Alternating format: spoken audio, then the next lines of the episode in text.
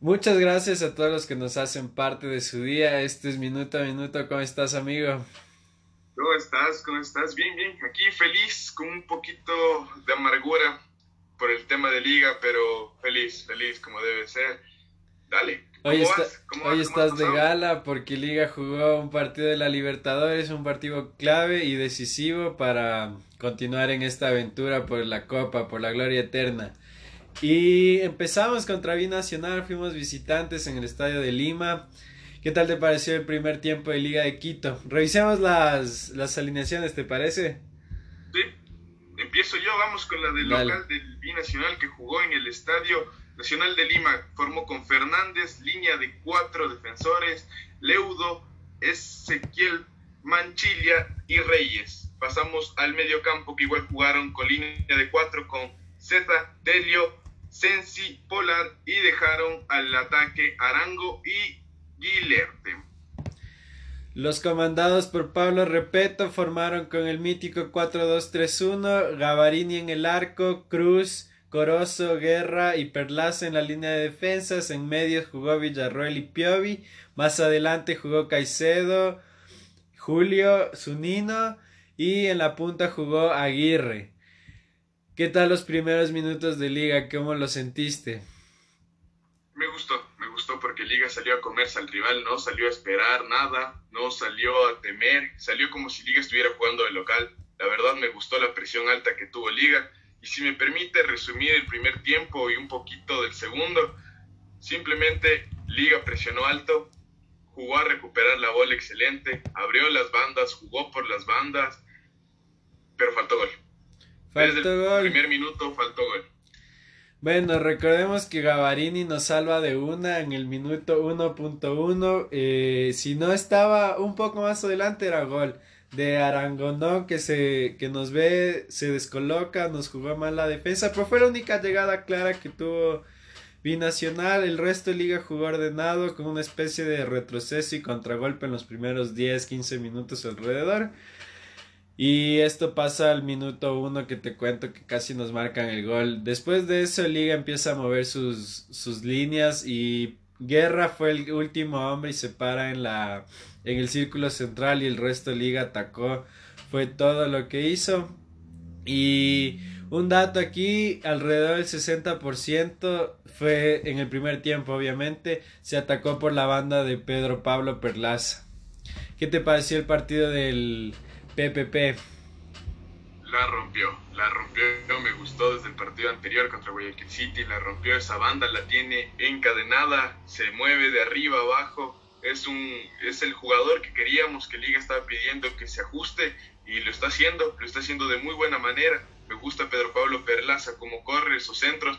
Al número 27 eh, se me escapa el nombre 27 a Reyes de la banda derecha, el defensa, el, eh, derecho o izquierdo, izquierdo estaba, defensa izquierdo de Binacional, lo tuvo, perdón por la expresión, lo tuvo de hijo Pedro Pablo Perlaza, lo arrastraba, lo llevaba de la mano de arriba abajo, lo rompía. El, el muchacho tuvo de ley que ir a un fisioterapeuta para que le arreglen esa cintura porque Pedro Pablo Perlaza lo rompió la noche de ayer, disfrutó por esa banda.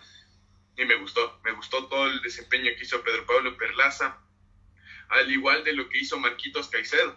Me gustó, hizo centros, la rompió, movió bola, pero le falta el gol, nos falta que Marquitos ajuste un poquito más para que llegue el pase preciso al punto penal o al centro y conviertan. Exacto, y este partido, no sé si lo notaste, pero Villarroel no tuvo mucho toque de balón porque fue el hombre marcado y tuvo la, la permanente marca del número 20 de Labrin Selec, el jugador del Deportivo de Binacional. Creo que le estudiaron a Liga un poco porque Villarroel venía haciendo un partido increíble. La venía rompiendo, pero en esta sí no tuvo no tuvo mucho, pero Matías Zunino, qué partido que se mandó este jugador, ¿no? Sí, sí, sí. Con el tema de Villarroel lo marcaron, lo marcaron, eh, pero ahí me gustó lo que hizo Piovi. Villarroel se quedaba y Piovi salía al ataque si Villarreal salía, Piovi se quedaba, o sea, se, complementaron de una manera excelente, que da mucho a Liga con qué jugar, ya que no dependemos de un solo jugador en medio campo, sino ya tenemos a dos, que es grande el esfuerzo que hace Piovi por recuperar, por pelear, al igual que Villarroel y Matías Unino, que estuvo un partido más a la altura. Me encanta ese jugador, como te lo había dicho en, en segmentos anteriores. Matías Unino recupera, pierde, busca la bola, se nos come goles, pero sigue buscando la bola. Y es un jugador que tiene para dar la liga. Ya se le abrió las puertas del gol y puede seguir así. Claro, y es lo que veníamos discutiendo videos atrás, como siempre, que Liga le falta el último toque, hacen lo más difícil, llevan, llevan marcas, hacen jugadas y todo, pero no la pueden hacer. Y corren los minutos, Liga ya venía con intenciones de gol, Matías Unino pierde dos antes del gol. Y una jugada rápida, la falta que le hacen a Marquito Caicedo, Piovel la recupera, la ve libre, la pasa a Sunino y Sunino la hace como los magos, donde duermen las arañas, la clava en el fondo, imposible para el arquero de Binacional. Golazo, esto pasa al minuto 31, 30 del primer tiempo. Y hasta ahí, ¿qué tal la cara de Liga de Quito?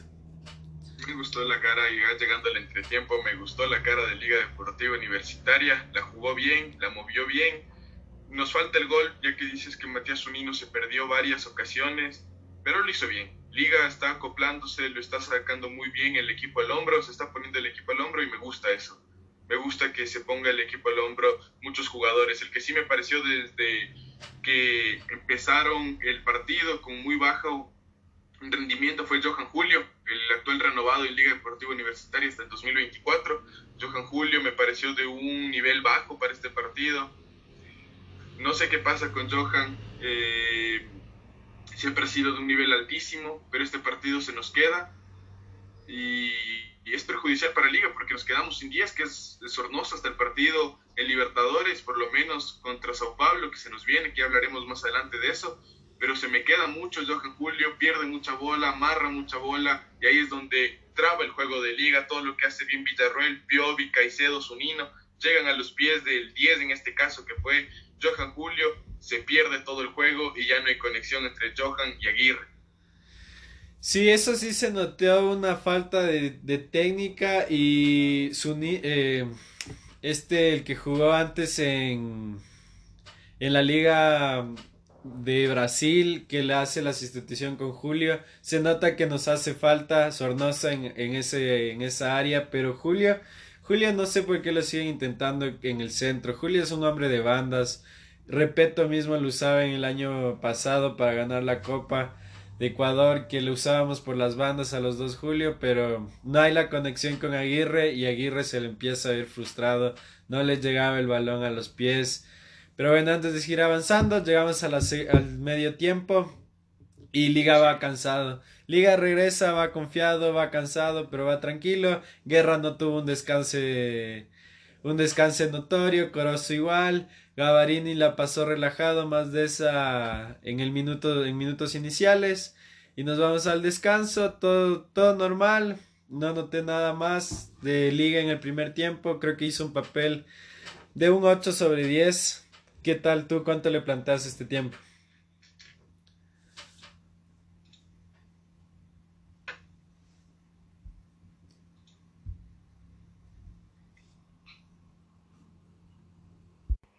Después de este corte comercial, una falla técnica, continuamos y como te iba diciendo amigo, no notamos más de Liga de Quito en el primer tiempo. Yo le doy un 8 de, 8 de 10 en, en la táctica que hizo Pablo Repeto. ¿Tú cuánto le das? Sí, igual ya una técnica muy conocida del profesor Pablo Repeto, que la verdad sí me gustaría que cambie.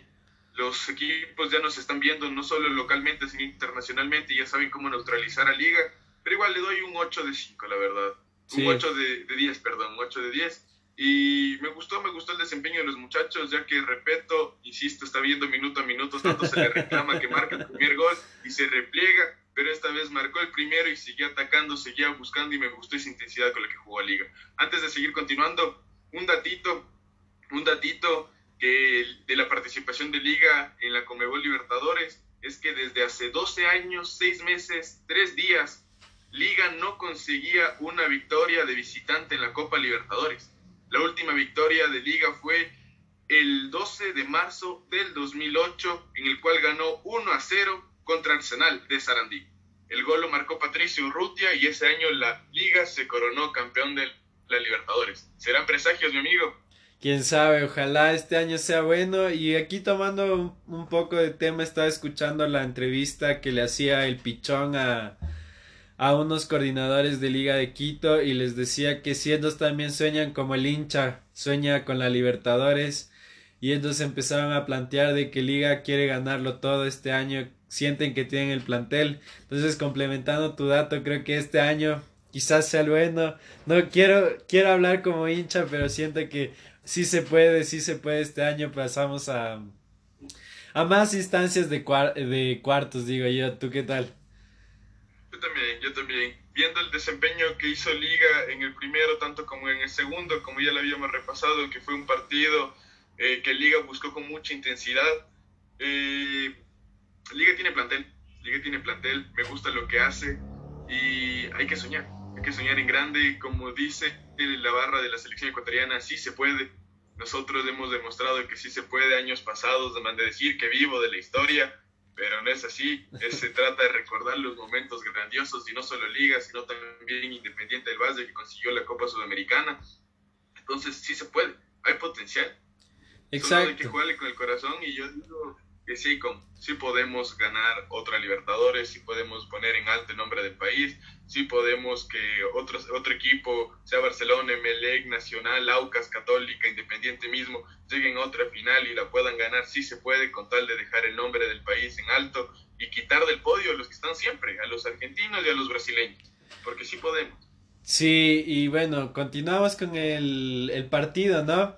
Y la, ter, la terna arbitral que es, fue una terma boliviana encabezada, encabezada por Ivo Méndez, salió con el primer tiempo con un uniforme concho de vino, Liga estaba con un uniforme negro, entonces le perdías en el campo, no sé si tú lo notaste, no sé de quién fue el error ahí, pero no, te perdías, o sea, no le veías tan claro al, al árbitro, perdón, y se cambian al segundo tiempo con un amarillo focoso, que haya, ya hubo un equilibrio visual también para los jugadores de Liga de Quito.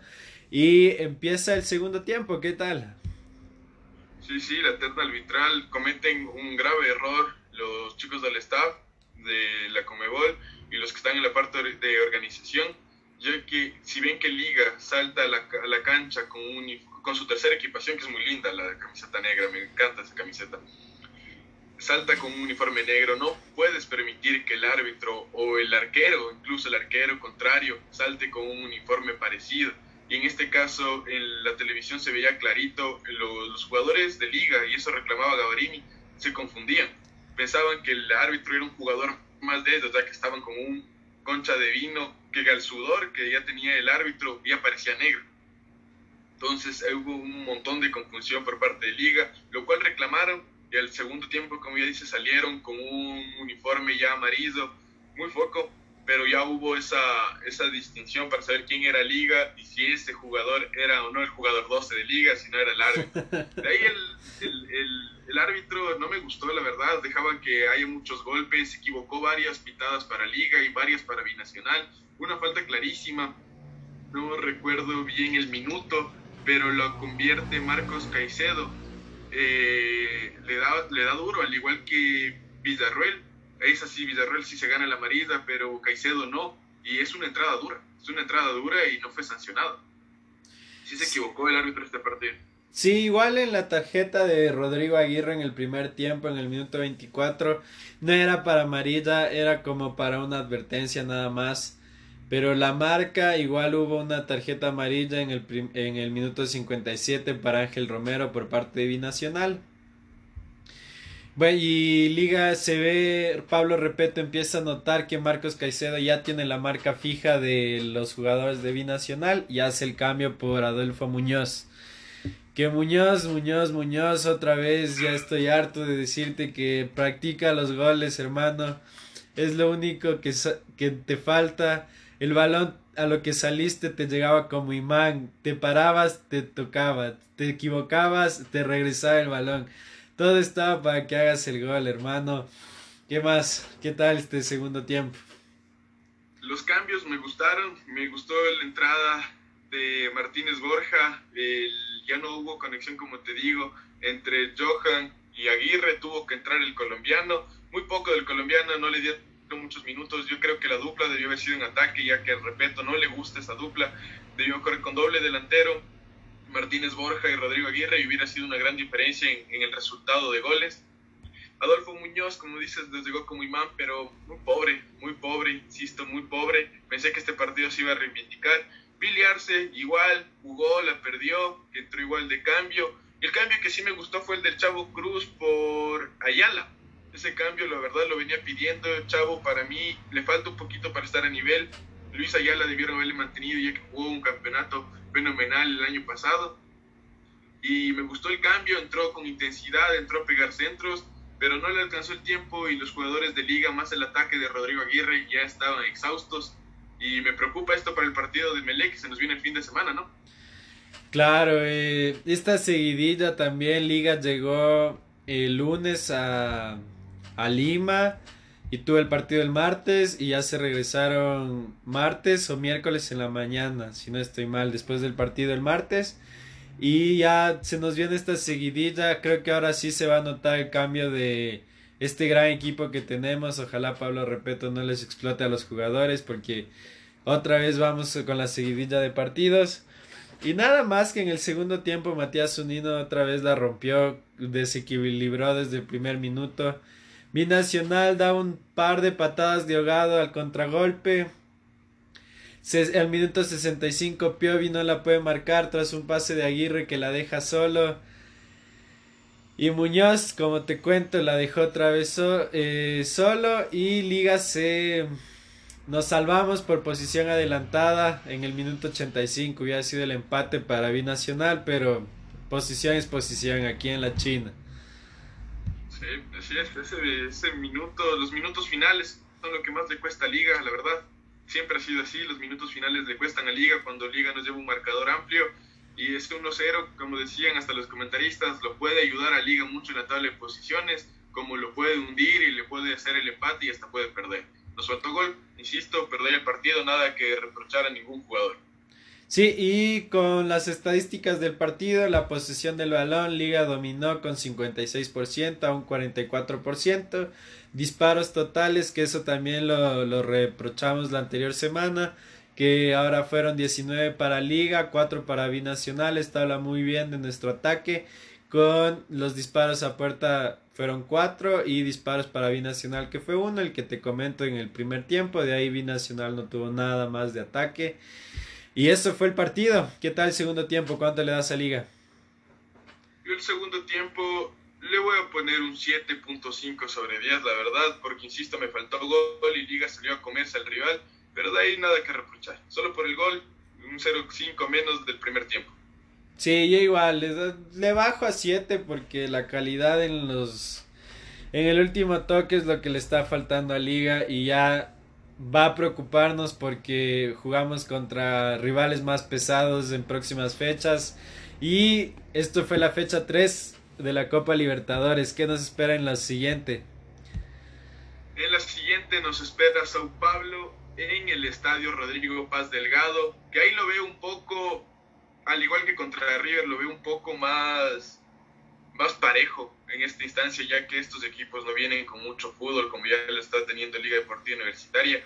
Eh, las ligas de ellos también veremos, están aún preparándose, y yo creo que Liga tiene una ventaja, ya que está más ajustado. Nos toca contra Sao Paulo el próximo día martes. Primero enfrentaremos al Emelec y la tabla de posiciones de la Conmebol Libertadores termina con Liga puntero con seis puntos, River segundo con tres, un partido pendiente que juega en el día jueves, Sao Pablo tercero con tres puntos y partido pendiente y Binacional último con tres puntos. Sí, y eso tocando el tema un rato de que se chocan los grandes de Sao Paulo y River Plate, que a Liga le beneficia bastante un empate de ellos para no, para estar tranquilo, tener la posibilidad. Entonces nos sirve bastante un empate. River Plate regresa a la cancha. En la Copa Libertadores no se jugó su, la Liga de Argentina porque hubo esta para y va a estar interesante este partido. ¿Quién crees que gana? ¿Sao Paulo, River, empate? ¿Cómo va? La verdad quisiera, quisiera, quisiera que fuera un empate, pero si me decanto con, con un equipo va a ser con el del muñeco de Azar. con River. Me voy con River, tiene jerarquía en esta copa, pero Liga clasifica o clasifica. Bueno. digo así, River puede ganar, clasifica primero Liga o segundo, pero de lo que clasificamos va a ser River y Liga o Liga River en la posición que le quieras poner. No sé tú. Ojalá no nos salga mal, yo también digo que clasifica Liga. Eh, River creo que pierde o empatan. No creo que vaya más porque River anda sin fútbol, pero bueno, ojalá no nos, nos vaya mal en las predicciones. Y creo que tienes algo más que agregar, alguna notita, algo. Una notita, estar pendientes de lo que pasa el día sábado contra el Club Sport de Melé, que va a ser un partido muy picante, va a estar bueno el partido, eh, Melé quiere salir de las posiciones de abajo, Liga quiere mantenerse como puntero, la victoria es lo único que nos sirve porque tanto Independiente ya nos tiene pisados los talones al igual que el Barcelona, entonces va a ser un partido muy interesante, un partido coqueto, eh, sigan, sigan, sigan asistiendo como siempre los canal de minuto a minuto. Ya saben que aquí estamos para leer hasta sus comentarios. No se olviden de comentar cada video que están con datos, experiencias dentro y fuera de los estadios. Nos serviría mucho para seguir creciendo y siempre estamos pendientes de cualquier comentario, ¿no? Exacto, y eso fue todo, una noche increíble de la Copa Libertadores. La fecha continúa hoy el jueves, miércoles y jueves. Partido regresa a la mejor Copa del mundo, la pasión que tiene la Libertadores para mí gana gana la, a la Champions, pero es un algo tema de pasión nada más, es mi opinión. Y gracias a todos los que se han suscrito, nos están viendo día a día. Y sin más que agregar, eso fue todo por hoy. Muchas gracias a todos los que nos hacen parte. Esto fue minuto a minuto. Ya nos vemos. Gracias, un abrazo de gol.